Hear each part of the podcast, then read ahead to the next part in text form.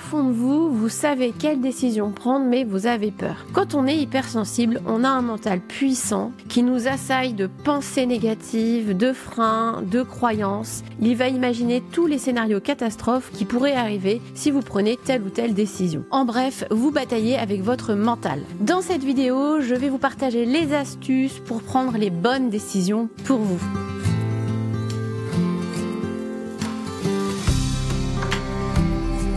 Moi, c'est Julie Souchard du cabinet Essentiel. Je suis coach professionnel accrédité ICF et praticienne Soul Coaching certifiée. J'accompagne les personnes hypersensibles et les femmes RH à prendre confiance en elles et à se sentir bien dans leur vie pro et perso.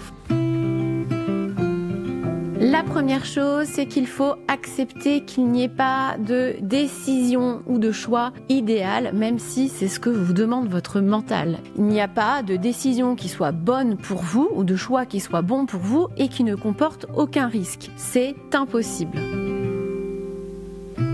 Est-ce qu'en prenant cette décision, je m'honore et je me respecte? Qu'est-ce que je vais gagner en prenant cette décision, en faisant ce choix? Qu'est-ce que cela va m'apporter? Quel impact pourrait avoir pour moi cette décision dans 5 ou 10 ans? À l'inverse, si je ne prends pas cette décision, quel impact cela pourrait avoir aussi dans ma vie dans 5 ou 10 ans? Et enfin, quelle personne je veux devenir? Est-ce que cette décision, ce choix m'aide à devenir cette personne?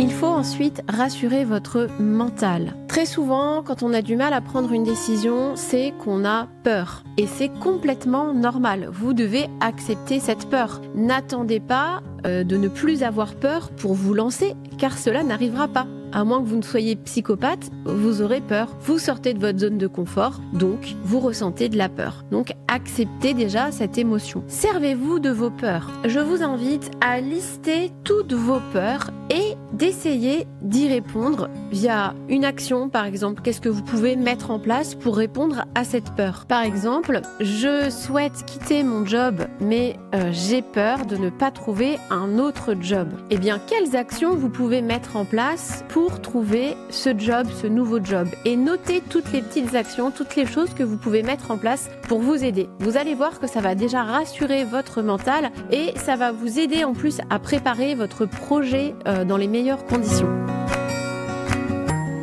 Plus globalement, vous devez apprendre à vous écouter et à prendre confiance en vous. Il faut donc apprendre à vous connaître, à vous connecter à vous et à votre corps. Tout ça pour vous aider finalement à développer votre intuition et à prendre les bonnes décisions pour vous. Et pour ça, je peux vous accompagner.